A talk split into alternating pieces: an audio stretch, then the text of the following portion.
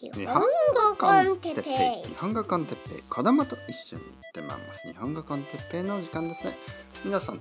元気ですか？今日はサラリーマン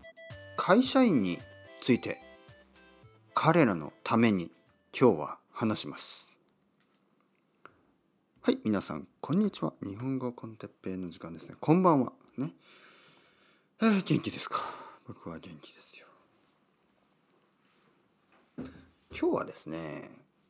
まあ、タイトルにあるようにあのサラリーマン会社員彼ら彼女たちのために少しね話したいと思います。あのですね僕がたまにあのー、冗談でねまあサラリーマンまあサラリーマンというのは会社員のまあ男の人ですけどまあ、いわゆるそのコンセプトですよねあのまあサラリーマン的な、え、ことそれはまあそこにはもちろん女性も入るんですけどまああのどちらかというと日本ではですねまああの皆さんも知っているようにやっぱり男女男女の不平等というのがあります。えー、一番大きいのが仕事ですね。仕事でえー、女の人は結婚したら仕事を辞める人が多い。まあ理由はいろいろありますよ。もちろんあのー、子供の世話をするために、えー、旦那さんと2人で話し合ってね、えー、決めたりあとはもしもちろんその旦那さんからのプレッシャーもあるかもしれないしあとは女性が自分でね、えー、私は仕事を辞めたいという人もいるかもしれないしまあそれはあのまだまた一つずつケースが違いますからまあそこについては今は話しません。だけどまああのまあ男の人日本ではですね男の人は、まあ、女性よりも社会的立場は強い人が多いですよね。もちろんこれがみんなじゃないんですけどやっぱりあの男の人の方が、えー、会社とかでねキャリアの長い人が多いです。そして部長とか社長とかあとは政治家とか、ね、そういう、えー、重要なポジション、ね、まあ僕はあの全てのポジションが重要だと思うんですけどまあ一般的に重要なポジションというのは男の人が多いから男の人をですね、えー、そのサラリーマンはねちょっとなんかまあちょっと少し悪い風に言うことはなんとなく許されてるんであの結構ねあのまあ僕も少しジョークを言うこともありますよね。でもね最近ちょっと気になるような意見もやっぱりいろいろあってですねまあサラリーマン的なものですねサラリーマン的なもの。えー、それがですね例えばね例えばですよえー、っと外国人の皆さんとかあとは日本であの地方に住んでいる、えー、方たちが東京に来てね東京に来てですね、えー、東京であの電車に乗ったりあの駅に行ったりします。例えば電車に乗って新宿駅に行ったり電車に乗って渋谷駅に行ったりね朝とかそうするとまあサラリーマン。まあ実はあの女性もたくさんいるんですけどまあ男性女性の会社員たちですね。まあサラリーマンというともっと分かりやすい「税」の意味になりますからね。まあ彼らはまあ彼女たちもいるけど彼らはあのちょっとロボットのように見えるかもしれない。僕には全然見えないけど。僕には全然見えないけど一人一人の人生があるともちろん分かってるんですけどえ、っとちょっと東京以外の田舎から東京に来たりあとは外国から東京に来たりしてそういうあのまあ朝の通勤通学風景そして帰宅ねそういう帰宅風景を見るとみんなねなんかロボットみたいだとかなんかこうみんな同じことをしてる。みんな同じ服を着てスーツを着てみんな同じ髪型でなんかこう個性がない。パーソナリティはどこだ？人間の生活はどこだ？変なんじゃないの？あの人たち。ちょっと気持ち悪い。怖い。みたいなことをまあ冗談で言ったりとかあの本気で言ったりとかするわけですよね。まあ、冗談で言う分には、まあ、あの彼らはね、まあ、あのそういうステレオタイプな差別をされてもまあ別に社会的立場は強い人が多いですから、まあ、給料も悪くないし多分家も持ってるだろうし車も持ってたりしてね、えー、そういう人はあのそういうつまらないあの批判ですよね。人間性を無視したまあ集団としての批判。あるカテゴリーに、えー、人たちをね人間を、えー、入れてそれで、えー、何かを言う。これは差別ですからね。ただあのまあ強い立場にある人マジョリティみたいなもんなんであの生活も悪くなかったりするのであのその人たちはまあ批判されてもね黙ってるわけですよ。ただねあのやっぱりちょっとそれはちょっと言い過ぎなんじゃないの？と思って今日はあの彼らの名誉のためにね。彼らのために話したいと思います。そしてもちろん僕のたくさんの友達たちはサラリーマンだしあとは会社員女性の会社員だし僕も今はあのこういう生活をねあの一人のフリーランスの日本語の先生として生活してますけどあの僕ももしかしたらサラリーマンになっていたかもしれないでそれは全然ありえることだし特に悪いことだと思ってないですからねサラリーマンが悪いっていうのはそのおかしな話ですよねサラリーマンいろいろな仕事があって素晴らしい仕事をしてるたち人たちも素晴らしい人間もたくさんいるわけですでも朝電車に乗る時にみんな静かにね一人一人、まあ、スマートフォンとかをこう触りながら同じ髪型同じスーツを着て、えー、まあまああの電車に乗ってるんです。特に問題も起こさず、ね、もしかしたら少しこう電車の中でちょっとアグレッシブな人もいるかもしれないけどまあほとんどの人たちは悪いこともせずに我慢してねあの電車に乗っている。そして駅に着いたら会社の方向に歩く。もしくは駅に着いたらあの乗り換えですよね。他の電車に乗るために歩く。他の電車が来るまでの間ちゃんと列を作って、ね、ちゃんと列を作って待つ。そして電車が来たら乗る。まあたまにアグレッシブな人もいるけどほとんどの人はあのマナーを守って乗る。電車の中ではほとんどの人は話しません。誰とも話さないし音を出したりしない。ゲームをしたり音を出しながらゲームをしたり友達とか家族と電話をしたりする人もいない。みんな静かにスマートフォンを触ったり音楽を聴いたり、ね、多分ポッドキャストで英語を勉強してる人もいるかもしれない。静かに、え、会社の近くの駅に着くまでに、えー、着くまで待つ、えー、電車が着いたらまたそこからまっすぐですね会社まで歩いて。で会社に着いたら「こんにちは元気ですか佐藤さん」みたいな。初めて笑顔になる人もいるだろうしまあ仕事が終わるまではずっと真面目に仕事をして仕事が終わったら友達に会ったりね家族に会ったりして初めてあのニコニコと 笑い話し始めるかもしれない。あの僕はですねまずまず第一にあの害のないねあのハームレス害のない人たちをあのそのパーソナリティがないとか何とか言って批判するのはあまり好きじゃないんです。あの害がないでしょ静かにしてる人に「あなたパーソナリティがないよね」っていうのはちょっとちょっとひどくないですか？髪型同じ髪型をしているとか同じスーツを着ているあのまあまあ大体世界中でそんなにあのあのなんていうの？あの変わった髪型してる人そんなにたくさんいますかね？え日本人はみんな同じ髪型？いやまず髪質が同じですからねあのまあもちろん人種が違ったりね例えばあの僕はスペインでいろいろな髪型の人たちに会いましたね。でもそれはあの彼らがユニークであのいるためじゃなくて生まれた時からそうなんですよね。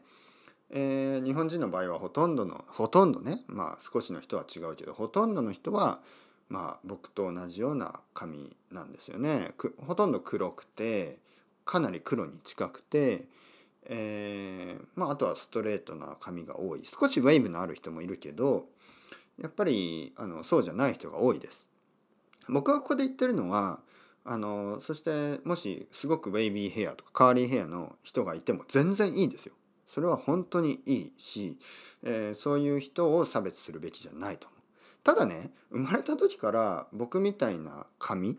あのまあストレートで、えー、黒い髪の人が個性がないというのはそれは逆の差別ですよね。で僕みたいな髪の人がまああの僕みたいな髪型になるんですね。あのなぜかというとあの髪髪質、ね、髪の質ですねクオリティ。髪質っていうのは結構ねあのいつも同じような髪型になるんです。あの僕が短く髪を切ると髪がこう立ってしまうんですよねこう。だからまあ大体ミディアムロングぐらいにするとちょうどいいんですけど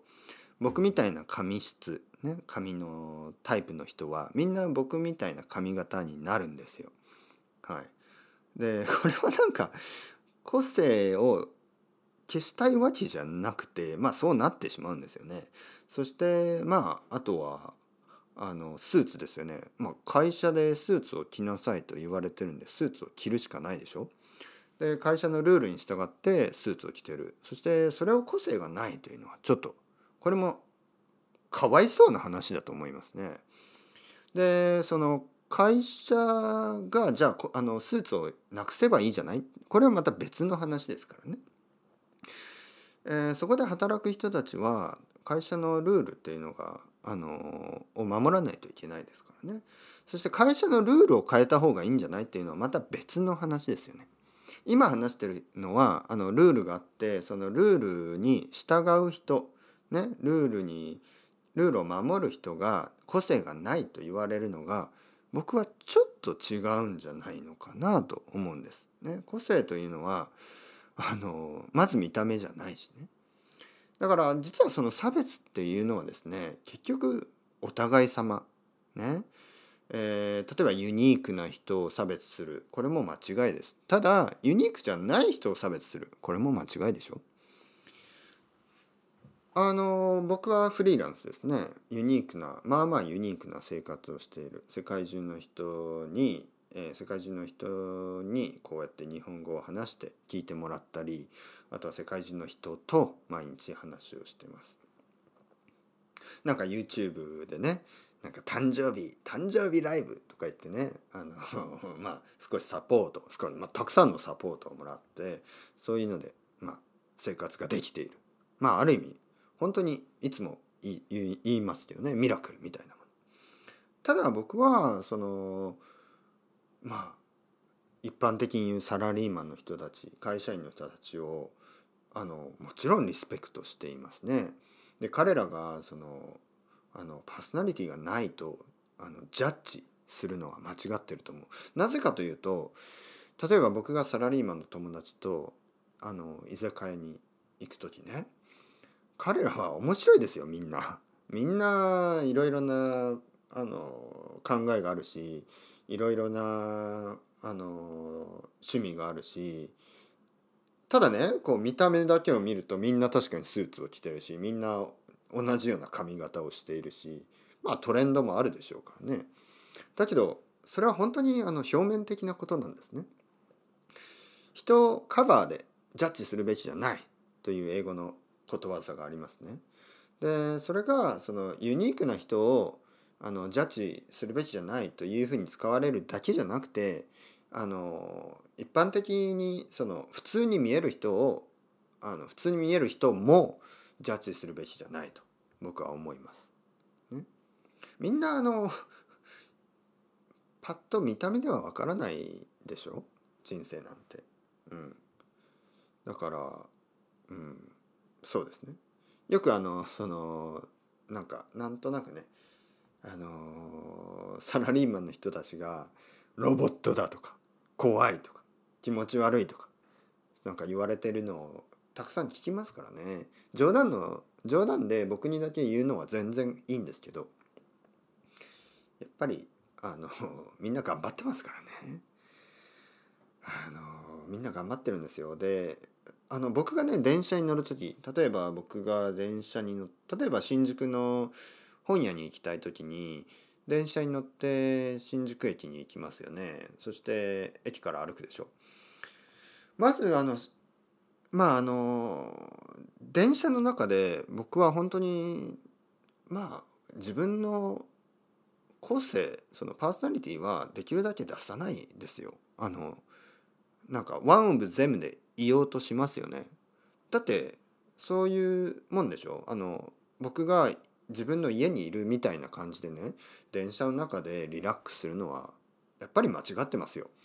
パブリックな場所なのであのみんなと同じように静かに、まあ、スマートフォンでも探し触りながら静かにするのがマナーですよね。えー、もしお母さんが僕に電話をしてきたらもちろんマナーモード音が出ないし出ないですよね電話に出ないお母さんにテキストをして「ごめんちょっと今電話の中だから後で電話するよ」そう書きます。で僕他の人から見るとね僕は多分静かなパッセンジャー。ね。乗車員。ただ静かに、えー、電車に乗っている人。多分周りから見たら全然パーソナリティなんてないかもしれない。ね、ファッションだって多分普通だしあのどこにでもいる、まあ、30代40代本当は40代ですけど40代ぐらいの人。ね、多分何かあの誰かにねあの聞かれたら僕のことを覚えてる人なんていないと思います。それぐらい僕は自分のパーソナリティなんて出さない。ね。僕はなんか髪型をなんかこう変えたりとかなんか全身なんかこう黄色い服を着たりとかね電車の中では僕はしないです。してもいいんですけどしても誰も言わないけど僕はあんまりそこまであのなんかこう目立つねあのまあ意味は全然感じないですからね、うん、あとそういう自分がそうしたいと思わないですからで電車に乗って新宿に行って新宿駅からまあ例えば紀ノ国屋っていう大きい本屋まで歩く間僕は本当にまっすぐ歩きますよね。あの周りの人にの迷惑にならないようにあの歩きます。ね、迷惑にならないようにというのは前の人が歩いてると同じスピードぐらいで前の人の後ろをそのまま歩くということですね。周りから見ると僕は本当に個性のないパーソナリティのない一人のなんかあの、ただの人に見えるかもしれない。だけど僕パーソナリティありますからね。あるんですよ。あるけど見た目じゃわからないだけですよね。で見た目でわかるものだけがパーソナリティと思っているんだったらやっぱり考えが浅いと思います。ね、もうなんかちょっと強いですね今日はね。ちょっと気になるあの気になることがありましたからねいろいろはいはいはいまあとにかくとにかくですよ。あのやっぱり本当に何て言うかなあのまあいろいろあるんですよみんな。あの見えない人生がですね。でその見えない人生をまああの少しは想像できるといいですよね。うん。やっぱり見た目で人をジャッジ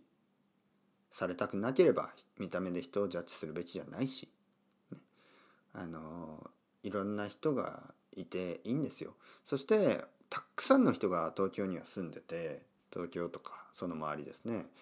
まあ日本全部そうですけど住んでてその人たちがあの大きい問題もなくね大きいトラブルもなく生活できているのはこのやっぱりまあみんなの努力のおかげですよ。みんなが迷惑をかけないようにね、えー、止まったりせずにちゃんと歩く。もちろんその中であの早く歩けない人とかがいたらそのその人たちはやっぱりあのケアされるべきだと思います。ね、もしなんかこう、ま、まあ早く歩くことができない人がいたらそういう人たちのことをみんな気をつけてね助けるべきだと思う。だけど普通に歩いてる人たちねまあ早く歩いてる人たちがそのパーソナリティがないっていうのはそれまた違いますからね。まあ、とにかく何回も同じことを言ってますけどまあサラリーマンたちだっていろいろあんだよっていうことです。サラリーマンに見える今はサラリーマンに見えるかもしれないけど、えー、少し前まではパンクロックをやってるかもやってたかもしれないし今でもやってるかもしれないしあのー、なんか面白い漫画を描いてたりとかね面白いあのなんかこうコメディアンなんかスタンダ週末はスタンダップコメディをね漫才をやってるかもしれない。ね。いろんな人がいるんですよ。あのそういうなんかクリエイティブなことをやってなくてもいろんな考え面白い考えを持ってる人がサラリーマンにはいるんですよ。そしてあの会社員の女性もちろんね。男性女性あの年の人若い人。まあ学生もそうですよ。あの日本の学生、えー、生徒さんたち、ね、学生たちはまあユニフォームを着てる制服を着てる人も多いけどみんなパーソナリティありますからね。うん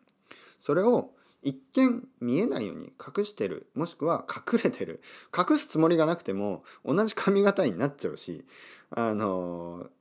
なんか同じ服を着てるから周りから見たらパーソナリティは確かにないですよ。でもそれだけじゃないでしょ。ね、隠れたあのパーソナリティ隠れたあの面白いことたくさんあるんですよ。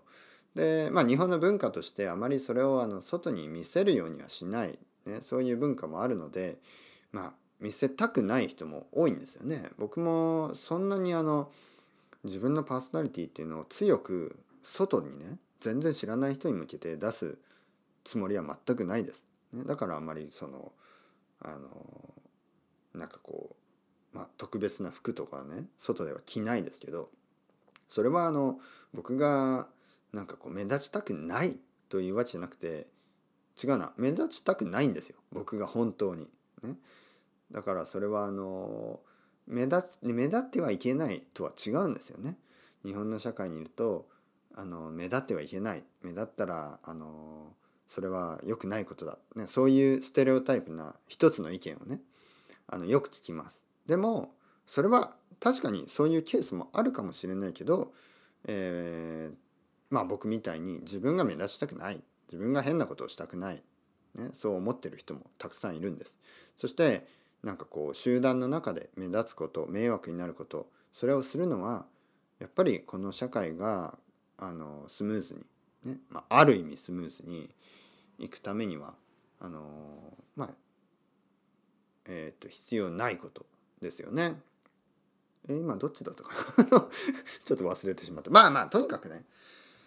まあ、長くなりました。というわけでサラリーマンサラリーマン頑張れ。会社員頑張れ。男性女性みんな頑張れ。ね。みんないろんな人がいてもいい。みんな頑張ってください。というわけ僕はマイノリティの味方です。いつでも。そしてあのマジョリティの人たち。ねまあ日本で言えばそういう会社員の人たちがなんとなくロボットだと言われることにはちょっと複雑な思いがあって、えー、今日話してみました。それではまた皆さん ciao ciao hasta luego またねまたねまたね。